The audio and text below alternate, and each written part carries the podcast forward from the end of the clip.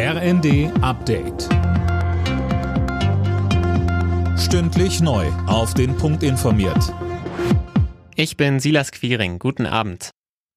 Um die Affenpocken in Deutschland einzudämmen, sollen Infizierte für mindestens drei Wochen in Isolation. Das hat Gesundheitsminister Lauterbach heute gesagt. Auch Kontaktpersonen wird eine Quarantäne von 21 Tagen empfohlen.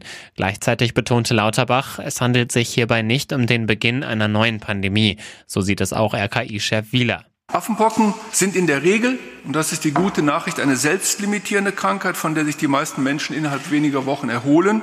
Dennoch kann bei einigen Personen auch eine schwere Erkrankung auftreten. Aber eine Gefährdung für die Gesundheit der allgemeinen Bevölkerung in Deutschland wird nach derzeitigen Erkenntnissen als gering eingeschätzt.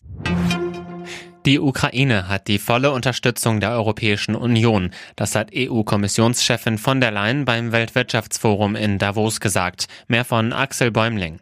Es gehe nicht nur um das Überleben der Ukraine, sondern um die Sicherheit in ganz Europa. Brüssel werde alles tun, damit das Land den Krieg gewinne, so von der Leyen. Gleichzeitig betonte sie, dass die Ukraine beim Wiederaufbau unterstützt wird. Außerdem versucht die EU, die von Russland in der Ukraine blockierten Getreidevorräte aus dem Land herauszubringen. Von der Leyen warf dem russischen Präsidenten Putin vor, Hunger als Instrument der Macht zu nutzen.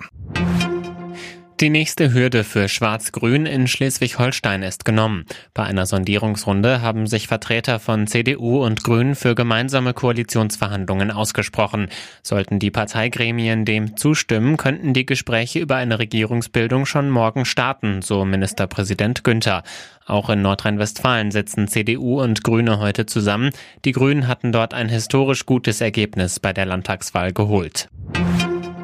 Die Nachfrage nach dem 9-Euro-Ticket ist hoch. Innerhalb eines Tages hat die Deutsche Bahn bereits mehr als eine Million dieser Tickets verkauft. Das Angebot gilt von Juni bis August. Erst gestern war Verkaufsstart bei der Bahn. Alle Nachrichten auf rnd.de